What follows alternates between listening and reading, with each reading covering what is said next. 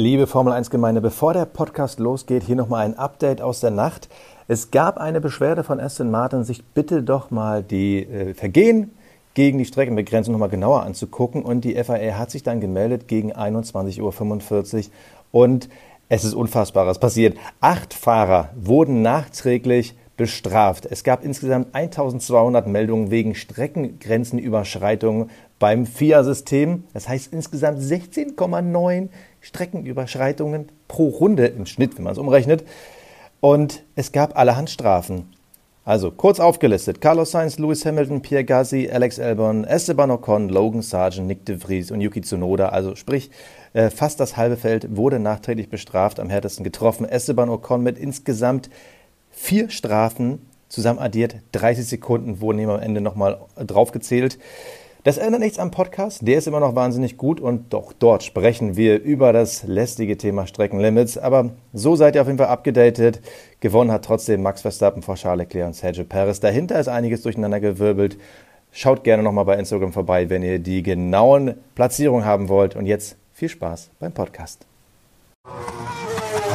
Stint, der Formel 1 Podcast. Mit Sebastian Fenske und Florian Wolzke. Servus, meine Lieben, und herzlich willkommen zu Stint, dem schnellsten Formel 1 Podcast Deutschlands. Jetzt direkt nach dem großen Preis von Österreich in Spielberg. Und äh, ja, war wieder ein crazy Race. Ich würde sagen, es war das Rennen der Track Limits, muss man fast sagen. Und darüber sprechen wir jetzt. Und das natürlich wie immer mit meinem Lieblingskollegen Sebastian Fenske. Grüß dich, Basti. Grüß dich. Sag Christi. mal äh, Track Limits. Also ja, ganz müssen, ehrlich, es, es, gab ja heute fast keinen Fahrer, der irgendwie nicht wegen Track Limits äh, mindestens mal die Black and White Flag bekommen hat. Das war heute schon fast äh, so ein bisschen nervig. Wie hast du das empfunden? War das für dich auch so, dass du gesagt hast, nee. so, ich kann es jetzt irgendwie nicht mehr hören und ich weiß vor lauter 5 Sekunden Strafen schon gar nicht mehr, wer wo steht? Ich fand das super, war richtig gutes Racing. Ne? Man kann da nebenbei mal ein bisschen mitrechnen, wo dann wer wo landet und so. Nein, das ganze Wochenende, ob es jetzt äh, beim, beim Sprint war, beim Quali, beim Sprint Shootout, wie das schöne Quali jetzt heißt, ähm, als auch beim Rennen. Es hat nicht aufgehört und ich habe das ganze Wochenende überlegt, so wie gehen wir dieses Thema an, weil es ja nicht das erste Mal, dass wir dieses Thema haben. Wir fangen jetzt wieder an zu diskutieren, ja, dann muss man da ein Kiesbett hinbauen oder dann muss man da einen Baum pflanzen, naja, keine Ahnung ja. was. Aber ja, es kommt halt erst nach fünf Metern. dann habe ich, hab ich halt überlegt, okay, muss, fangen wir jetzt die Diskussion an, muss man die Strecke umbauen, weil, aber die Strecke ist ja eigentlich ziemlich speziell und gar nicht so schlecht. Also, ja. äh, eine Sache müssen wir vorwegschieben, äh, für alle, die diesen Podcast vielleicht auch erst im Laufe der Woche hören. Es gibt aktuell einen Protest. Flo, Erklär ihn uns mal ganz kurz. Richtig. Du bist bei sowas mal kürzer als ich. ich. Ja, ich, ich klicke jetzt noch mal ganz kurz rein. Ich habe es nämlich gerade gesehen. Also Aston Martin hat sich darüber beschwert, ähm, dass offenbar äh, da nicht alles beachtet wurde bei den äh, Track Limits und noch nicht alles raus ist. Das heißt, sie zweifeln das Rennergebnis an. Im Speziellen ähm, geht es hierbei, denke ich, also und das heißt, denke ich, weil ähm, beide Fahrer von Aston Martin, muss man sagen, innerhalb eines 5-Sekunden-Fensters zum Vordermann stehen. Sprich, sowohl Fernando Alonso als auch äh, Lance Stroll, die könnten, je nachdem, ob der jeweilige Vordermann noch nachträglich eine 5-Sekunden-Strafe bekommt, nochmal um den Platz nach vorne rutschen. Also Fernando Alonso, der ja als Sechster ins Ziel gekommen ist, der würde dann dadurch vor Lando Norris rutschen und dann äh, quasi auf Platz 5 landen, denn der liegt nur 3,99 Sekunden hinter Lando Norris. Also das ist ganz spannend und ähm, ebenso, äh, und da geht es eben auch um Punkte bei Lance Stroll, der ganze Spaß, der liegt nur 1,37 Sekunden hinter Pierre Gasly im äh, Alpin. Also da geht es dann um Platz 9 äh, dementsprechend. Also da sind wir mal gespannt. Ich weiß nicht, ob wir noch während des Podcasts äh, da ein Ergebnis hören werden. Also auf jeden Fall läuft gerade aktuell, während wir aufzeichnen, ein Hearing bei den Stewards. Sprich, Aston Martin, so ein Aston Martin-Vertreter, der ist gerade bei den Stewards und äh, bespricht das mit denen. Und äh, das bleibt also in der Hinsicht zumindest mal ein bisschen spannend. Äh, und äh, ja, für Aston Martin eventuell gibt es da noch mal ein paar Pünktchen obendrauf, falls einer von denen doch vielleicht einmal ein Tracklimit zu viel ähm, missachtet hat und dann nochmal nachträglich eine 5-Sekunden-Strafe kriegt. Also äh, da bleibt es tatsächlich noch ein bisschen, bisschen spannend bei Aston Martin. Ich habe gesagt, du sollst es erklären, damit es kürzer wird, aber das war ja jetzt auch gerade mal episch. Es naja, ist einfach. Man muss ja schon sagen, um was es hier geht. Also, ja, ja, ich, wenn das ja, jetzt, äh, war jetzt kein Diss. Platz 18 auf 17 ist, dann hätte ich es nicht mal erwähnt. Aber, aber es ist doch, ähm, es ist ähm, einfach, wir reden schon wieder über Tracklimits. Wir reden schon wieder über Tracklimits und es ist einfach obernervig. Ich will doch über, über Überholmanöver reden. Ich will darüber reden, Mensch, der Verstappen, sag mal, hat er eigentlich nicht den Perez da schon wieder ein, zweimal abgedrängt im Sprint? Und überhaupt war die Strategie von Ferrari clever und dann fängt man den Podcast an mit Track Limits. Ganz ehrlich, das ist doch nicht das, wofür ich mich sonntags hinsetze. Ja, aber es ist halt das, was heute das bestimmte Thema war, muss aber, man ehrlicherweise aber sagen. Aber dann lassen uns doch, dann, dann diskutieren wir es jetzt trotzdem nochmal so an. Was muss sich ändern? Weil ich will halt nicht über Track Limits reden. So, muss die Kurve anders gebaut werden? Muss die Strafe so hoch angesetzt werden, dass die Fahrer nicht mal in die Versuchung kommen, das irgendwie an die Grenzen auszureizen? Oder, oder was, was muss sich ändern? Ich, ich weiß ja. es nicht. Ja, das ist jetzt halt heute ein sehr spezieller Fall gewesen. Also in der Vergangenheit, ich weiß nicht, wann wir das letzte Mal sowas erlebt haben, dass es äh, diese Track-Limit-Strafen so gehagelt hat, äh, wie diesmal. Und ähm, ja, das, am Ende des Tages, du weißt, wir würden genau andersrum diskutieren, wenn es jetzt heißt, okay, du kriegst irgendwie eine viel, viel krassere Strafe für die ähm, Missachtung der Track-Limits dann würden wir sagen, naja, steht ja in keinem Verhältnis und äh, ne, so viel Zeit hat er dadurch ja gar nicht gewonnen und, und pipapo. Also egal wie man es macht, macht man es falsch in dem Fall, glaube ich. Also es ist eine ganz, ganz schwere Sache und ich finde halt am Ende des Tages, und da bin ich wieder bei meiner Meinung, ich weiß, du willst das jetzt wahrscheinlich nicht hören, aber ja, wenn der Kies halt hinter den Curbs kommt, dann ist halt Feierabend. So. Und das ist im Grunde genommen, auch wenn das jetzt Kiesbetten hat, diese Strecke ähm, und, und Gras und allem drum und dran, dann sind die so entschärft, weil die so spät erst hinter den Curbs kommen, dass du mit dem Auto neben der Strecke sein kannst, ohne auch nur einen Kieselstein berührt zu haben. Und dadurch hat sich das Kiesbett in meinen Augen ja schon wieder, also da ist die Sinnhaftigkeit ja schon wieder weg. Ja, total. So, das heißt, das ist in meinen Augen der, der Fehler. Also zu sagen, naja, okay, wir haben doch Kiesbetten. Das bringt in dem Fall ja nichts, wenn die Kiesbetten erst, keine Ahnung, einen halben Kilometer nach Streckenende kommen. Also es ist ja nicht so krass wie in Austin in Texas, was mich ja tierisch aufregt jedes Mal, äh, wo du einfach nur eine riesengroße äh, Asphaltfläche hast, auf denen irgendwie. Könntest Linien, auch Antonov-Rennen gegeneinander stattfinden ja, lassen, so viel wirklich, Platz das ist ja da. wie ein Flugplatz da, ne? So, also, und ähm, dann wäre dieses Problem einfach erledigt. Und dann weiß der Fahrer halt auch, okay, wenn ich darüber hinausschieße, dann ist halt Feierabend im Zweifel, ja. Oder ich verliere halt erstmal generell wahnsinnig viel Zeit, bis ich wieder auf der Strecke bin. Also in meinen Augen ist die einzige Lösung, nach dem Strich kommt Grün oder Kies und äh, dann hat sich dieses Thema von alleine erledigt, ohne dass man irgendwie jetzt nochmal fünf angestellte Stewards mehr braucht vielleicht oder Hiwis, die da irgendwie mit Stift und Zettel stehen und äh, in jeder Kurve gucken und aufschreiben müssen, oh, war der jetzt da mit allen vier Reifen drüber oder nicht?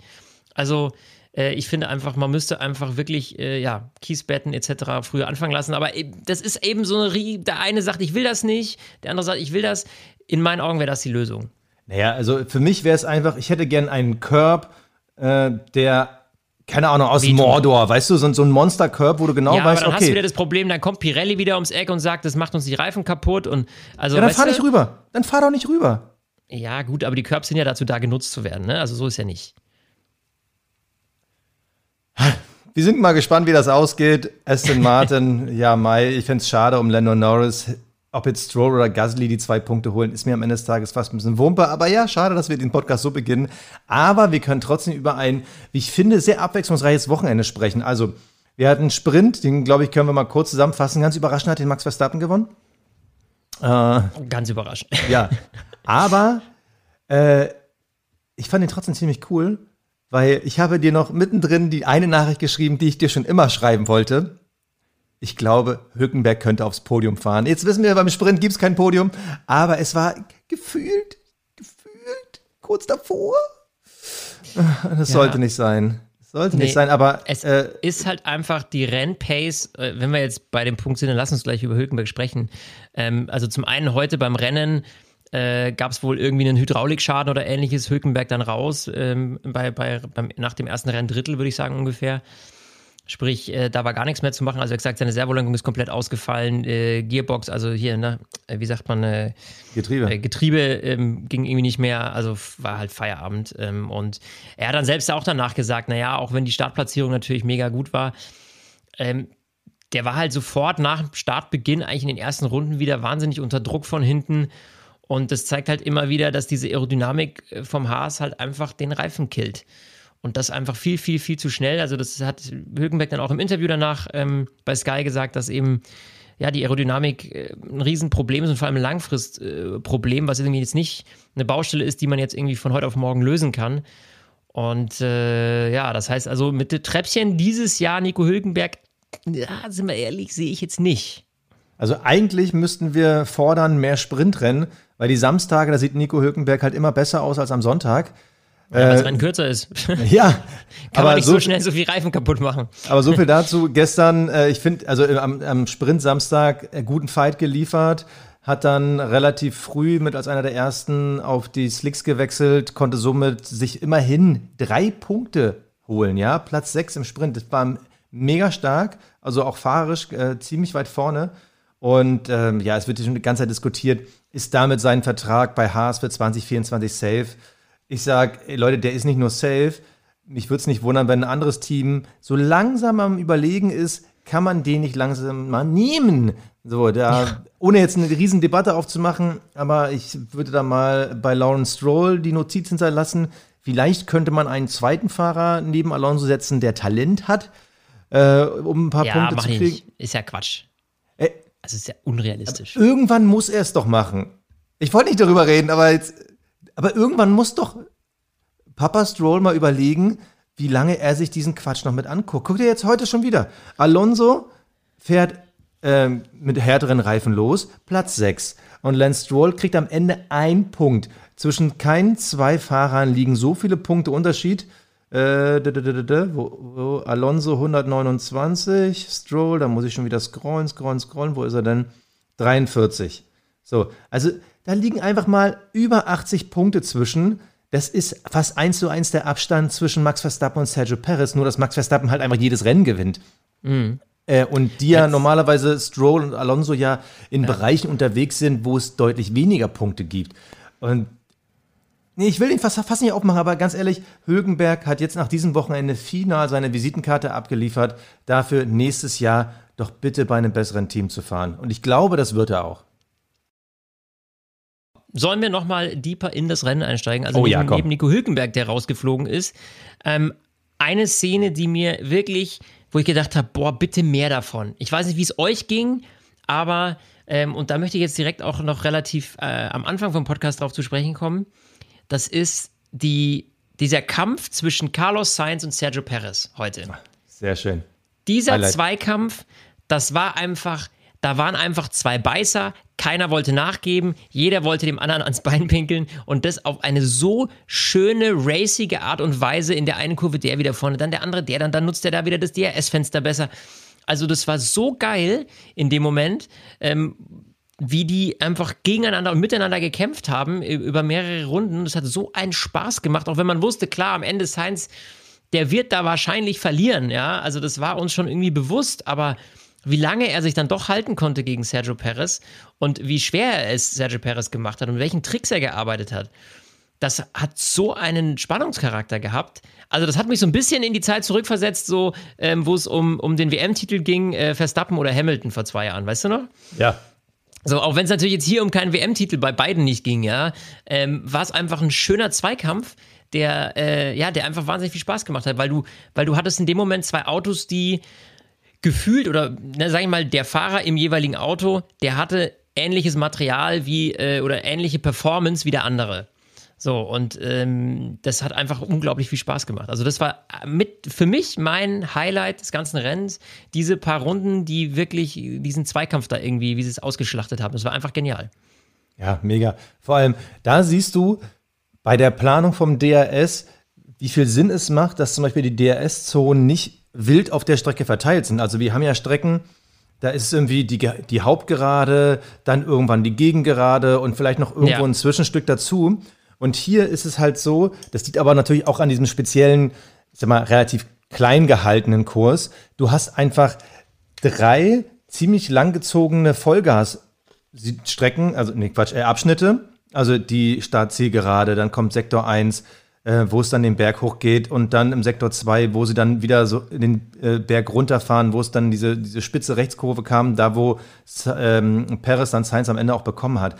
So, alles drei sind DRS-Zonen gewesen und genau das ermöglicht halt das Covern, dass du halt, wenn du irgendwie in der ersten oder zweiten Zone erwischt, erwischt wirst, ich hab's aber heute irgendwie mit meinen Konsonanten. So, wenn du in der ersten oder zweiten Zone erwischt wirst, hast du halt die Chance, in der dritten nochmal zu covern. Und da ist es halt nicht dieses simple, hey, ich drücke auf den DRS-Knopf und äh, wusch, zieh an dir vorbei, sondern dieses Taktieren auch an diesem Detection genau, Point, wenn sie den Berg hochfahren. strategische Vorgehen, das ist genau. eben das.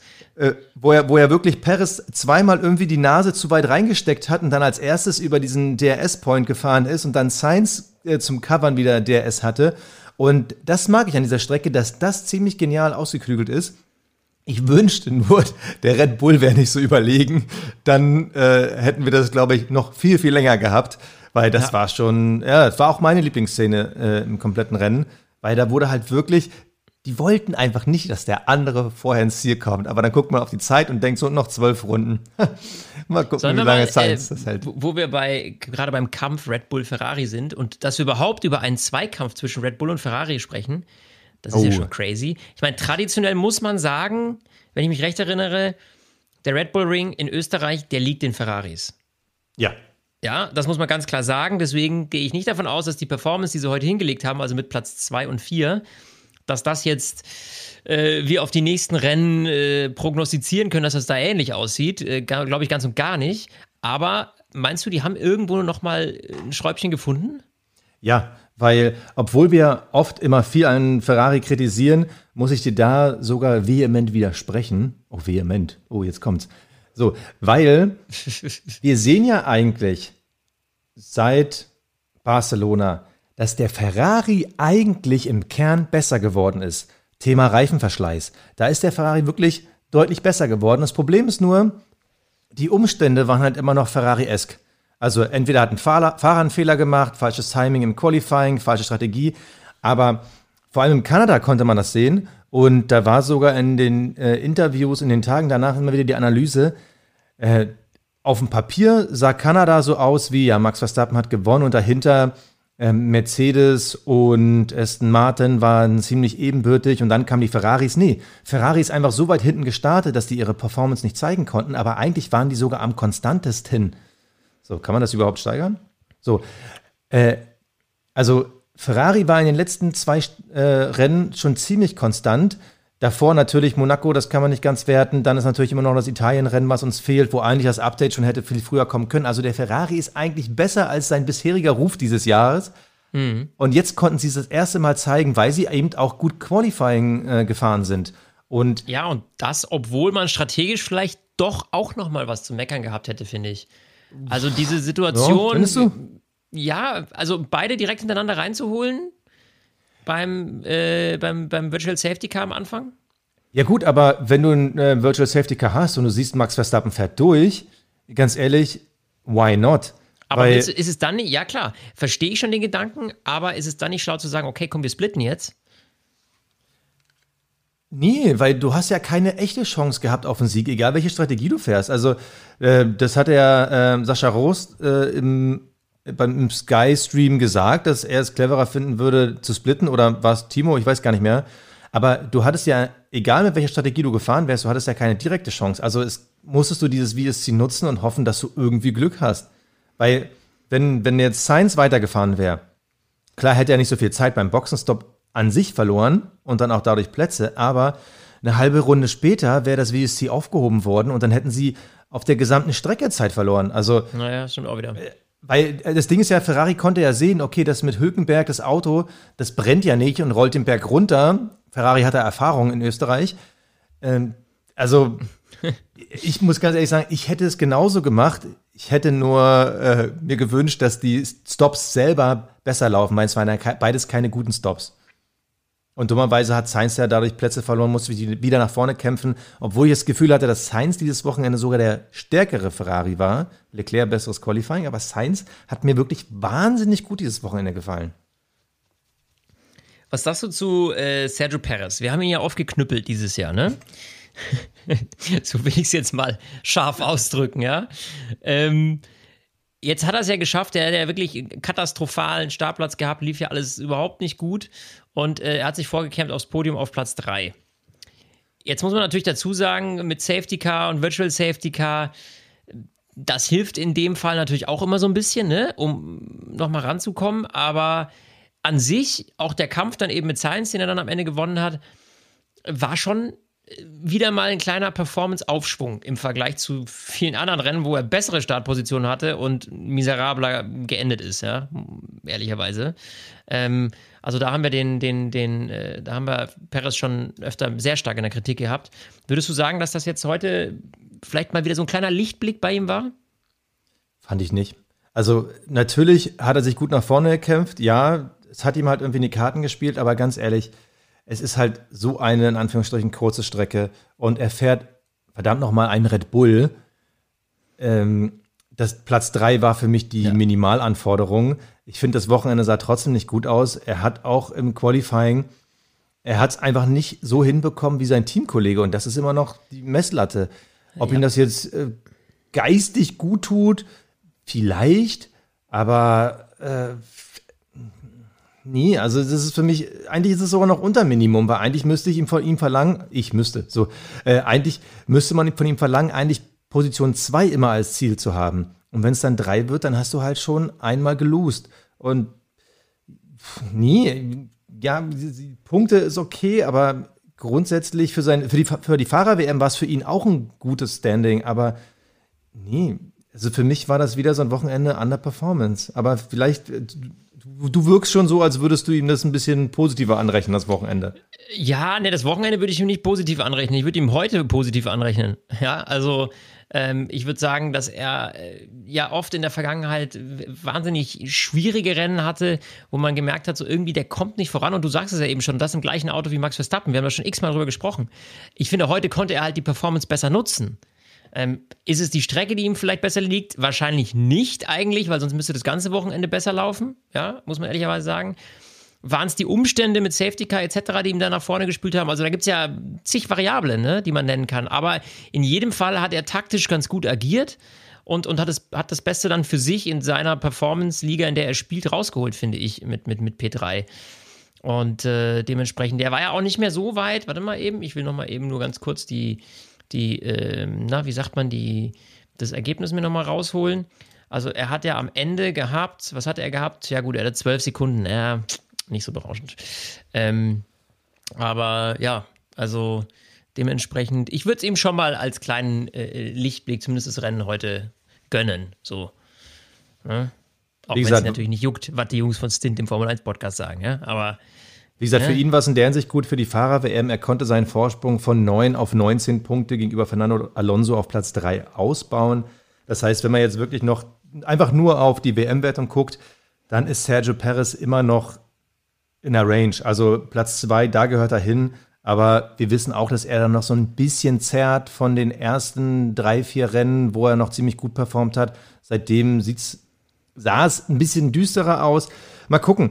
Also Silverstone ist eigentlich eine Strecke, die auch klassisch Red Bull-Strecke ist, die den eigentlich immer in den letzten Jahren gelegen hat. Mhm. Und ähm, da kann er sich wieder beweisen. Also wenn er jetzt ein bisschen positiven Spin mitbringt, also es kann ja für uns als Fans und als Zuschauerinnen und Zuschauer ja einfach nur gut sein, wenn Sergio Perez ordentlich fightet, weil das ist einer der wenigen, die überhaupt ein Werkzeug zum Fighten haben. Weil du ja. hast ja gesehen, was ich so mal bei den Ferraris, wo ich dir noch mal einen halben Schritt entgegenkomme in Sachen Strategie. Ich hätte zum Beispiel am Anfang gesagt, Sainz muss vor, als Leclerc ihn aufgehalten hat. Richtig. Weil das hat ja. Zeit gefressen. Und das, keine Ahnung, was ja, dann gut, man, man, darf eins nicht sagen. Also pass auf, eins darf man nicht vergessen. Es war ja so, dass der Funkspruch erstmal kam an ähm, Charles Leclerc, wir kämpfen jetzt nicht. So, das heißt, er hat da bewusst natürlich ein bisschen abreißen lassen, hatte dann Sainz im Nacken. Jetzt ist natürlich schwer zu beurteilen, äh, was heißt, wir kämpfen nicht. Also hätte er trotzdem irgendwie schneller fahren können und damit es des Lebens auch für Science leichter machen können? Oder konnte er in dem Moment einfach nicht schneller, unabhängig von dem Call, wir fighten jetzt nicht und äh, hat Science aufgehalten? Das ist jetzt halt die große Frage, ne? Also, ob er bewusst langsamer gefahren ist und deswegen überhaupt äh, die Situation aufkam, dass Science so nah hinter ihm war. Aber wenn es bewusst war, dann muss das Team ihm auch Bescheid geben. Hör mal zu, vielleicht bleibst du nicht in seinem DRS-Fenster hängen, damit du dir nicht die Reifen zerrockst. Also, ja es war nicht ganz optimal. Nee, hätte man besser aber, lösen können, gebe ich dir Aber recht. es war trotzdem, bevor wir zu viel Kritik an Ferrari lassen, oder vor allem ich, es war mal wieder ein Ausrufezeichen. Das erste Mal, dass Charles Leclerc dieses Jahr auf P2 in einem äh, Sonntagsrennen gefahren ist. Der war ja schon mal in Baku, glaube ich, war es, auf dem Treppchen, da war er Platz 3. Also ich glaube, für Charles Leclerc war es auf jeden Fall ein wichtiges Rennen, weil er auch wieder Vertrauen ins Team und in das Auto braucht. Und so eine Ergebnisse wie jetzt beim Österreich Grand Prix, die werden ihm gut tun, weil man hatte mittendrin in der Saison schon das Gefühl, der Leclerc, der wirkt jetzt schon ein bisschen geknickt und ich glaube, das mhm. tat ihm extrem gut. Lass mal, lass mal über Mercedes sprechen. Ja, weil, oh, das, da habe ich, äh, hab ich dir ein schönes Thema mitgebracht. Na, da bin ich gespannt. So, Lewis Hamilton wird Platz 7, George Russell wird Platz 8. Zugegeben, Hamilton hatte mittendrin nochmal eine Strafe, aber am Ende des Tages, wenn man auf Standing guckt, dann merkt man, vor den beiden Mercedes fährt ein Aston Martin Mercedes und davor fährt ein McLaren Mercedes.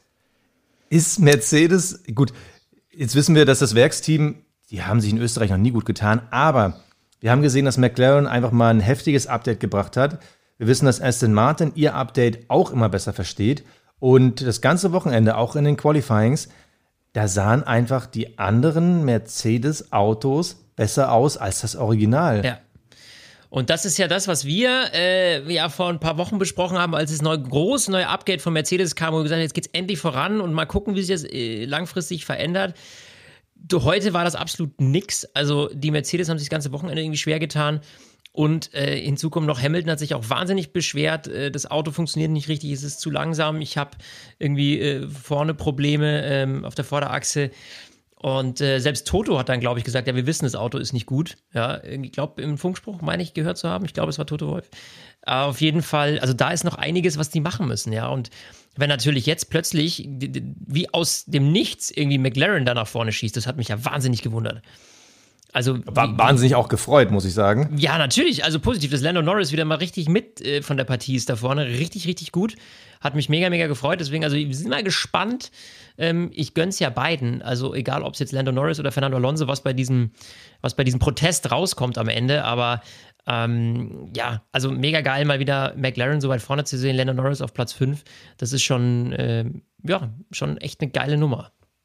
Aber definitiv werden bei Mercedes Petronas ähm, die Alarmglocken angehen, wenn nächstes Wochenende wieder McLaren und Aston Martin vor denen stehen sollten. Weil dann ist auch ganz klar, ja schön, eure B-Variante vom neuen Reglement, die fährt zwar besser als die Ursprungs-A-Variante, aber die ist immer noch weit, weit von dem entfernt, weil wenn du überlegst, wo McLaren herkommt und auf einmal haben die so ein bombenmäßiges Wochenende, also puh, also ja. die haben definitiv die besseren Tasten gedrückt. Aber wir wollen sie noch nicht zu früh abfeiern. Lando Norris hat auf jeden Fall gezeigt, er hat das Autofahren trotz der letzten eineinhalb Jahre nicht verlernt und das freut mich. Da äh, stimme ich mit zu. Ähm, stimme ich mir zu? Stimme ich mit zu. Also ich stimme mir auch generell meistens zu, ja. Das ja, das ist richtig, auch gut so. Ähm, sollen wir äh, in die Awards kommen? Da hätte ich nämlich tatsächlich bei meinem Fahrer des Rennens noch ein Thema, aber das würde ich gerne in den Awards klären. Okay, dann ab dafür. Der Fahrer des Rennens. Fahrer des Rennens, Basti. Äh, ich fange mal an. Hättest du sagen müssen, bei welchem Award das Thema kommt? Oder kommt ja, es vom ersten. ersten Thema? So, und zwar, ähm, das mag jetzt vielleicht erstmal langweilig klingen, dass ich es Max Verstappen gebe, ja, Fahrer des Rennens. So, dass ich den Award Max Verstappen, weil der rockt ja fast jedes Rennen und, äh, aber was ich wieder so ausgesprochen cool fand, war, ähm, dass er sich am Ende, obwohl er nur 23 Sekunden Vorsprung hatte und einen Boxenstopp ungefähr 20, 21 Sekunden braucht, sich gedacht hat, oder beziehungsweise das Team wohl offensichtlich überredet hat, nochmal äh, auf die schnellste Runde zu gehen. Er hat es absolut nicht nötig bei seinem Punktestand. Absolut nicht nötig, ja. Also so ein Risiko einzugehen. Wenn irgendeine Mutter irgendwas hakt, dann ist der Sieg dahin. So, ja, weil die drei Sekunden auf äh, auf, äh, wie sagt man, auf Charles Leclerc, die hätte man mit irgendeinem Patzer schnell mal verlieren können. Aber es ist halt Max Verstappen. Und Max Verstappen ist halt einfach so eine geile Sau, dass er halt einfach danach auch sagt, äh, im Interview, ja, kann sein, dass das für das Team irgendwie alles ein bisschen stressiger äh, angefühlt hat, aber für mich, mir war klar, das ist kein, kein Ding. Das geht, das ist überhaupt kein Problem. Ich war total entspannt, alles gut. So, mir dann nochmal neue Reifen zu holen, schnellste Runde hinzurotzen, fertig. also, das ist, ähm, ja, also dass man, selbst wenn man es nicht nötig hat und sagt, naja, ist wurscht, weil ich bin so weit vorne, ich werde diese WM, sind wir ehrlich, die wird er rocken, ja. So, und ähm, da dann nochmal zu sagen, ich schmeiße einen Sieg weg und einen erste Platzpokal, den ich als, weiß ich nicht, also ich finde einen Sieg wertvoller als einen Punkt äh, in einer, mit der schnellsten Rennrunde, ja. So, dass er da dann einfach die Eier hat und sagt, naja, ist mir alles wurscht, äh, ja, die drei Sekunden wird schon irgendwie reichen. Und äh, das hat am Ende auch gereicht, aber in meinen Augen schon sehr risky und dass das Team da mitgespielt hat, das hat wahrscheinlich auch nur funktioniert, weil Max Druck ausgeübt hat. Ich kann mir nicht vorstellen, dass die gesagt haben, hey Max, hast du nicht Bock reinzukommen? Wir haben drei Sekunden Puffer, müsste reichen. Ja, never ever, oder? Also ich glaube mittlerweile, dass Max Verstappen da so ein Standing hat. Okay, Leute, ihr wisst, ich fahre sowieso die schnellste Rennrunde. Und entweder ihr boxt mich am Ende und packt neue Reifen rauf, oder wir gucken mal, wie schnell ihr laufen könnt, weil dann fahre ich nämlich einfach so in die Box. Und wenn ihr dann rafft, dass ich am Boxeneingang stehe, dann müsst ihr eh laufen. Also, wollen wir das Spielchen so lange machen, weil so oder so werde ich mir diese schnellste Runde holen. Und es ist risky, aber es ist auch eine geile Geschichte. So, und äh, nichts ist schöner in der Formel 1 als geile Geschichten. Ob es jetzt Überholmanöver sind, äh, ob es Crashes sind, ob es äh, Entscheidungen sind und auch eben Sondermomente. Und ja, ich fand's mega geil. Und es ist halt jetzt, aber auch, man muss aber auch als äh, Red Bull aufpassen, dass man jetzt nicht zu überheblich rüberkommt. Weil dieses bisherige, dass das Team mal gesagt hat, nee, Max, lass den Quatsch sein. Und Max ist dann einfach nur dieser jugendliche Heißsporn, der dann sagt so, ja komm, ich mach's jetzt aber trotzdem und gebe jetzt nochmal alles. Da kann man immer noch sagen, ja, okay, hm, das Team ist schon immer noch clever genug, aber man muss aufpassen, dass man jetzt halt nicht überschlägt und daraus jetzt irgendwie so ein Game macht nach dem Motto, ja komm, ach komm, egal wie weit die zurück sind, komm einfach rein, du, wir machen es eh locker easy. Also, aber ja, ich bin bei dir, Respekt davor, aber lobe den Anfängen. So, achso, mein Fahrer des Rennens möchte ich auch Ja, noch richtig, ich warte drauf, was kommt da noch? so, ähm, es ist Lando Norris. Ganz überraschend. Äh, ich habe ja eben schon mal angerissen, dass ich das ein mega Wochenende von ihm fand. Und äh, ich hoffe, mehr von ihm zu sehen. Mal ganz kurz und knackig heute. Der Cockpit Klaus. Der Cockpit Klaus, Basti. Ähm, ja, da legst du jetzt einfach mal vor. Ja, ähm, es, ist, es war keiner so richtig doll verhaltensauffällig. Ja. Also, äh, doch vielleicht am Anfang, da hatte man das Ding zu Noda, der, der war schon wieder, ja, war, war ein bisschen eng, ein bisschen gecrashed, so, aber so im Allgemeinen auch De Vries, wie er dann äh, Magnussen abdrängt, für mich ist halt irgendwie, sind die beiden Fahrer irgendwie die Kläuse fürs Wochenende, weil auch bei den Sprints, die- ich finde einfach, dass, er, dass, die, dass De Vries und Zunoda gerade so eine Tendenz haben, so dumme Entscheidungen zu treffen und sich damit selber halt das Rennen versauen. Und ich möchte nicht, dass sie es tun.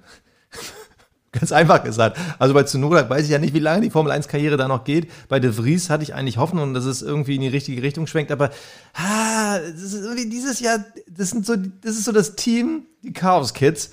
Und deshalb gibt es den Cockpit Klaus heute für sie. Oh, on top.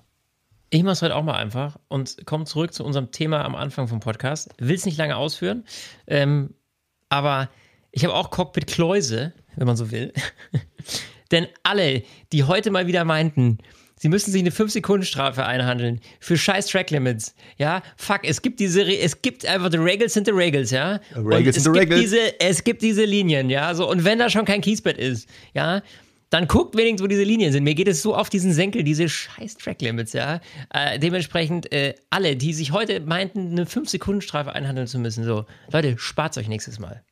Aber eigentlich hättest du es dann vergeben müssen an die Fahrer, die die ganze Zeit rumheulen. Weil Lando Norris ja die ganze Zeit sagt so, ja, also Lewis Hamilton hat jetzt schon in der zehnten Runde am Stück Ja, das geht äh, mir die auch. Das ist ja das Nächste. Da haben wir noch gar nicht genau. Das ist ja, Ja. das Nächste.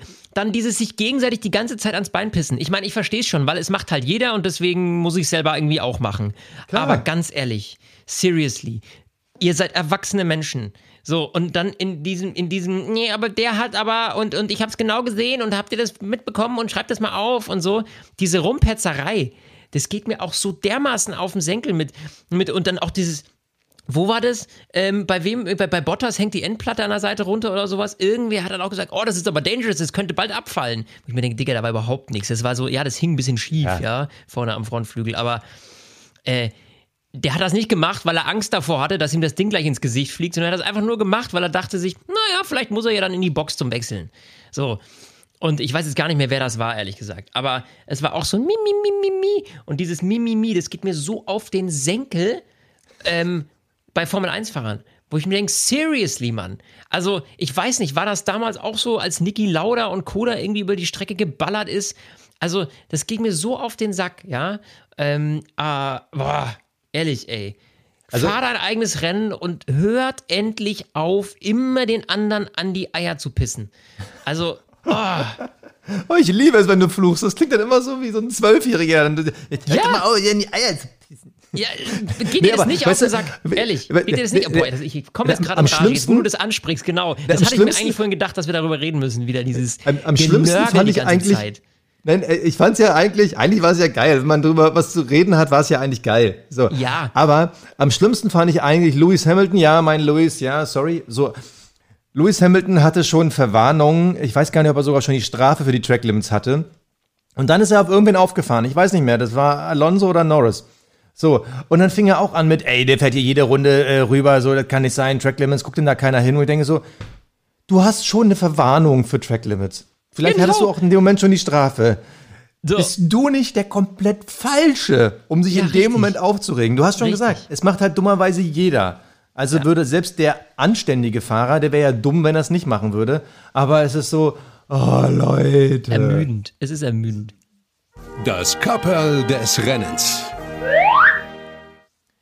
Das Kapperl also, des das Rennens. Kapperl. Genau. Also, wir ziehen. Äh, übrigens, weil wir gefragt wurden, ich will das mal ganz kurz, bevor wir das Kapperl äh, machen. Wir werden regelmäßig mal bei Instagram und sowas gefragt von vielleicht Fahrern, die noch, äh, Fahrern sag ich schon, von Zuhörern, die noch nicht so lange dabei sind, was denn dieses ominöse Kapperl ist.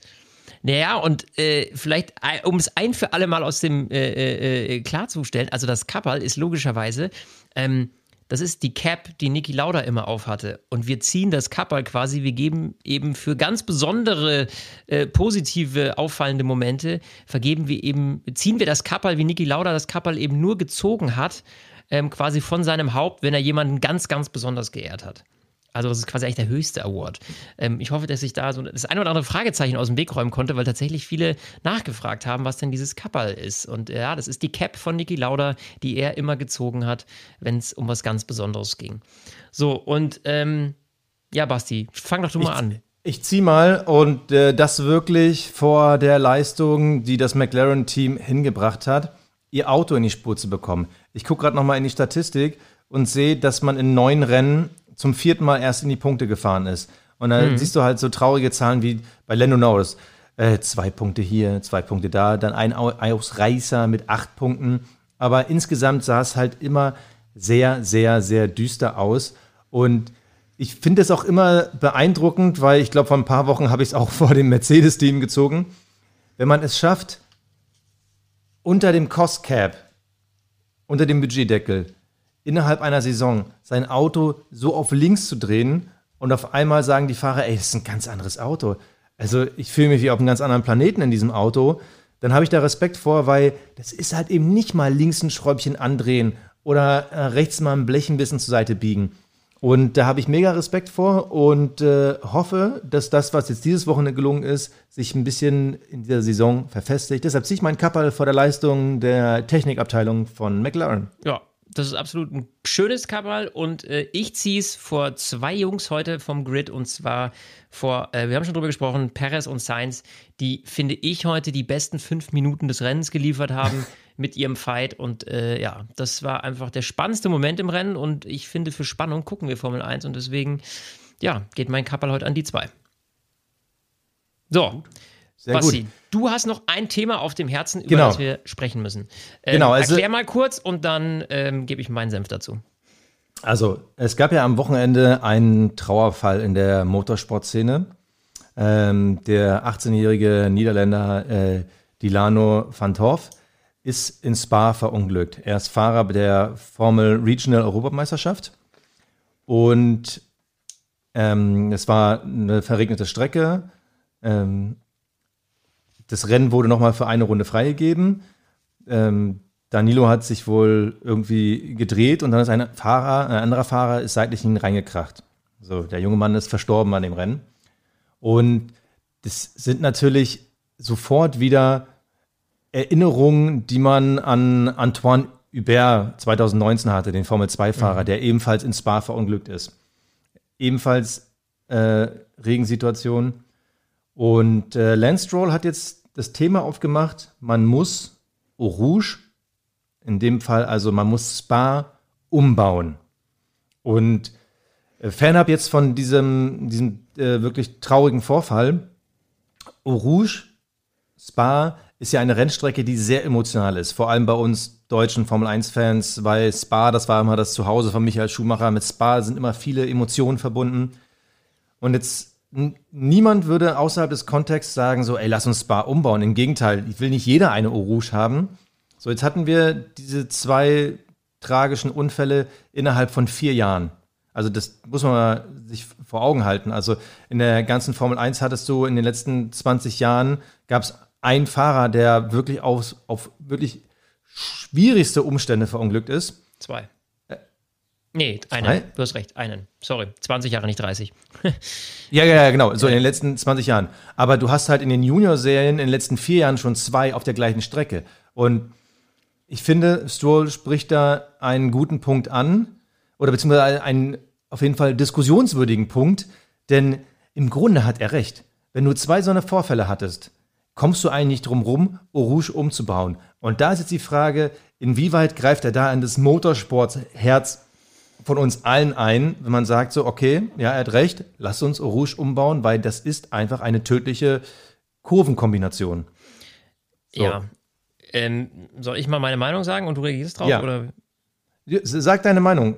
Ja, also ich ehrlicherweise ähm, der Unfall jetzt, ne? Das war im Regen und also es geht ja auch darum, was baue ich an der Strecke um. Und es gibt Kurven bei Strecken, ähm, die sind dem Zuschauer wahrscheinlich herzlich egal oder die, auch den, den, den Rennfahrern. Ähm, und ich bin mir sicher, es gibt äh, viele, viele, die sagen, um Gottes Willen nicht. Und ich sehe das ähnlich.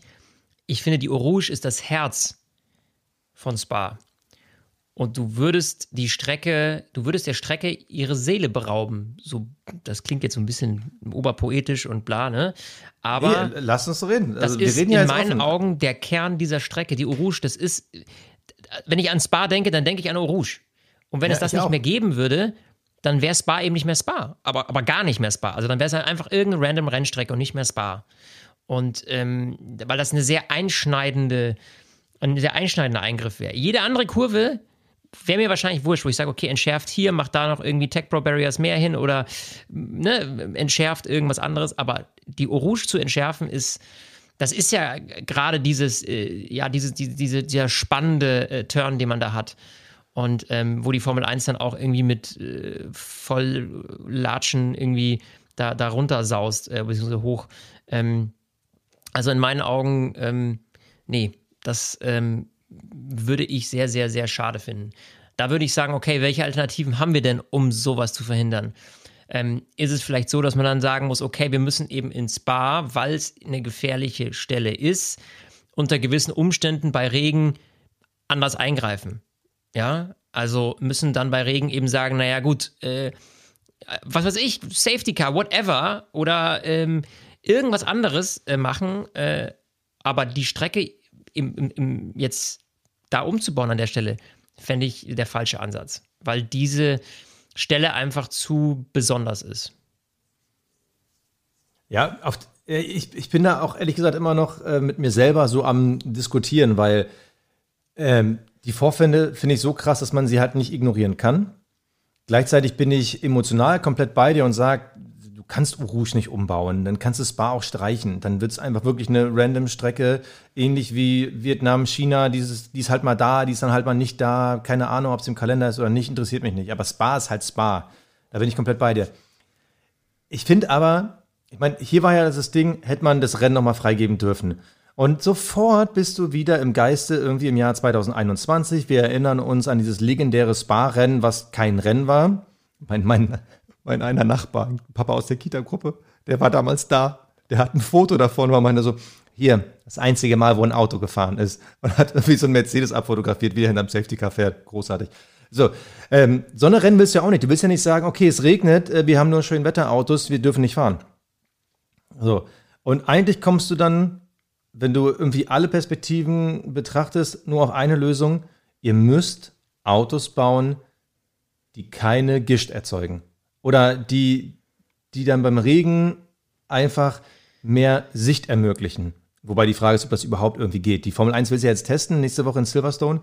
Will man ja neue Regenradkappen testen, um zu gucken, ob die irgendwie die Gischt reduzieren. Bin ich persönlich sehr gespannt, weil ich glaube, wenn du halt mit 250, 300 Sachen durch eine Pfütze fährst, ist hinter dir auf jeden Fall Nebel aufgesprüht.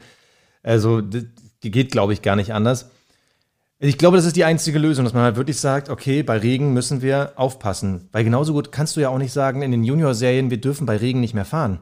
Weil das gehört ja auch zur Entwicklung in den Junior-Serien, dass die es lernen, weil sonst können sie es in der Formel 1 nicht. Also ich finde es total spannend. Ich bin auf eure Meinung gespannt. Schreibt uns gerne bei Instagram. Ähm, wir machen auf jeden Fall die Woche nochmal ein, Diskussions-Thread-Posting auf, weil ich glaube, das ist kein so leichtes Thema, nee. gleichzeitig emotionalisiert ist und ja, die Lösung ist halt nicht so einfach. Deshalb, wir sind gespannt. Wir haben jetzt lange darüber diskutiert. Ich freue mich auf nächstes Wochenende. Wird schön. Ich auch. Silverstone. Bis dahin, macht's gut. Servus. Ciao. Stint, der Formel 1 Podcast. Mit Sebastian Fenske und Florian Wolzke.